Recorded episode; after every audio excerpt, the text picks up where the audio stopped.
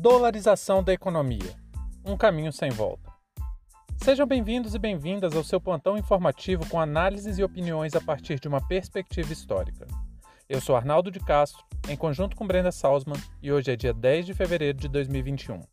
Você pode conferir mais do nosso conteúdo em www.historiaoralpodcast.com e sem mais delongas, vamos lá.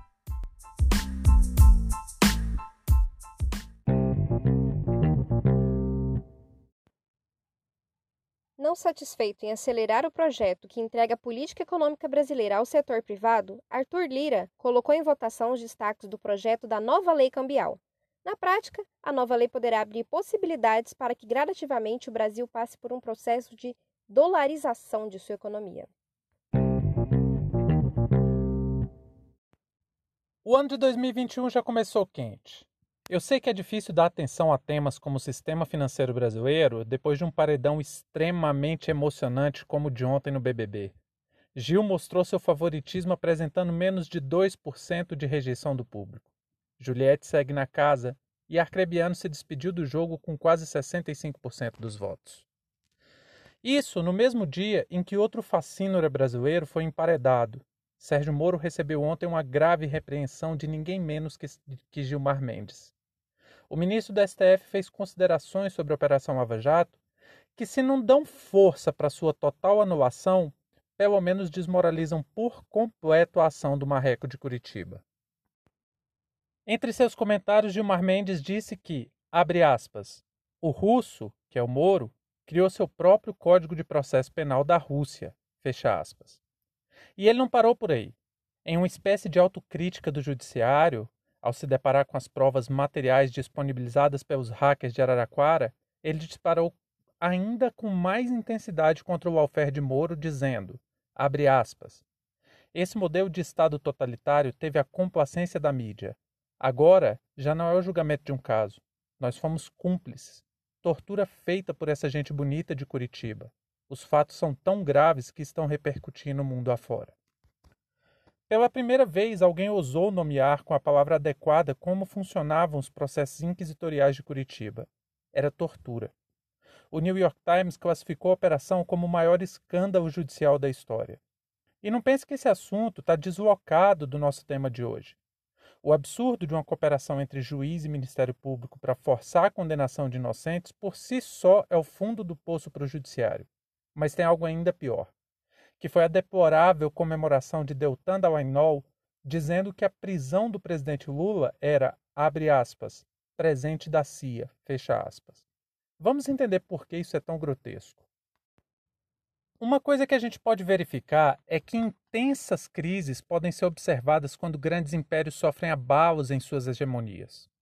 E nós estamos observando que o peso dos Estados Unidos no mundo está ameaçado pelo crescimento de outras economias, em especial a da China.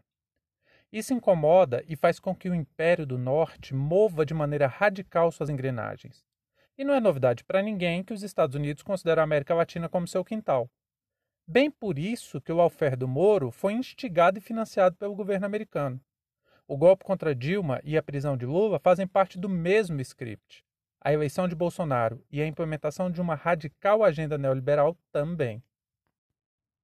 Isso fica cada dia mais evidente a cada passo que o governo dá em direção à perda da soberania do Brasil. São reformas que esmagam direitos e tiram do Estado a responsabilidade de preservar e garantir o bem comum, além de deixar nossas decisões reféns das diretrizes de Washington. Agora vem mais um projeto que passa sem a atenção devida dos grandes meios de comunicação, que é a nova lei cambial. Eu sempre tento mostrar aqui no HOP que as engrenagens estão sendo colocadas pela direita de uma maneira quase irreversível.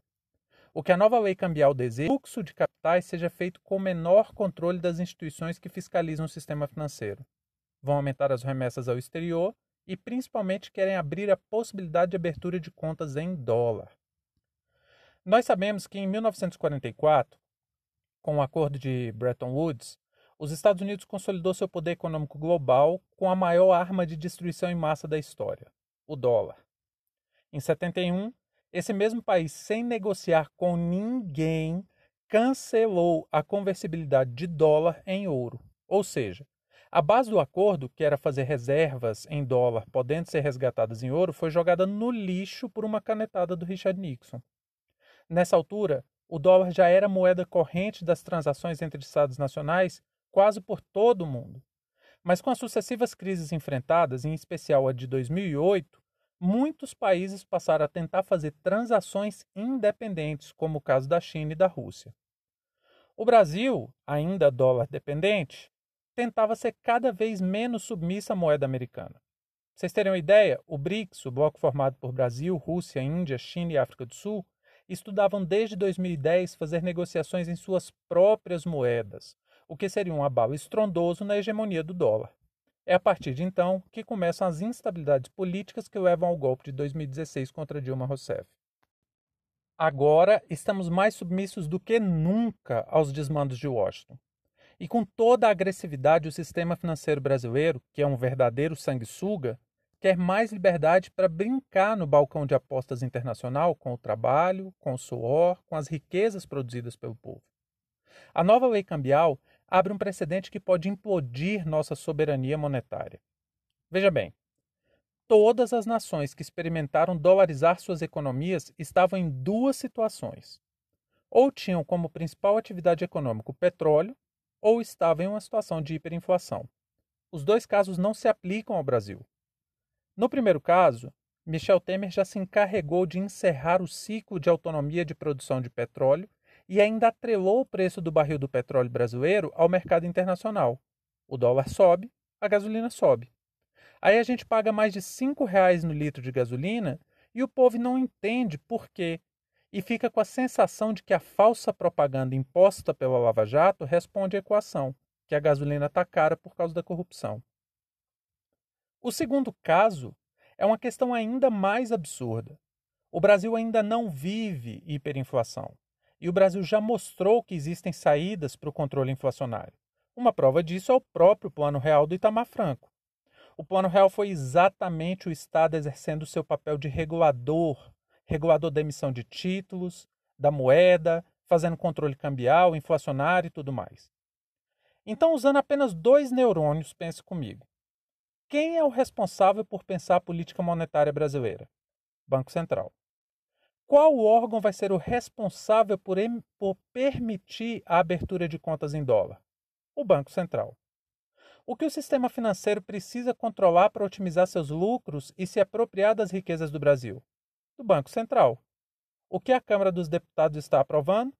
A entrega do Banco Central para o sistema financeiro. Paulo Guedes é o responsável por isso. Nunca nos esqueçamos. Para aumentar os lucros dos bancos e do sistema financeiro, estamos abrindo a possibilidade de dolarização.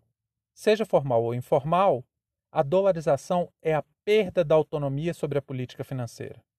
Mas o que poderíamos esperar de um presidente que pega conselhos econômicos com Fernando Collor de Mello? Fim de papo.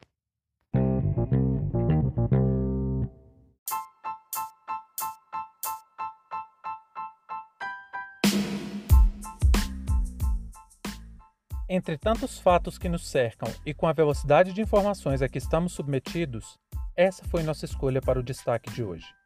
Conheça nosso site www.historiaoralpodcast.com e muito obrigado a você por prestigiar nosso trabalho e até a próxima.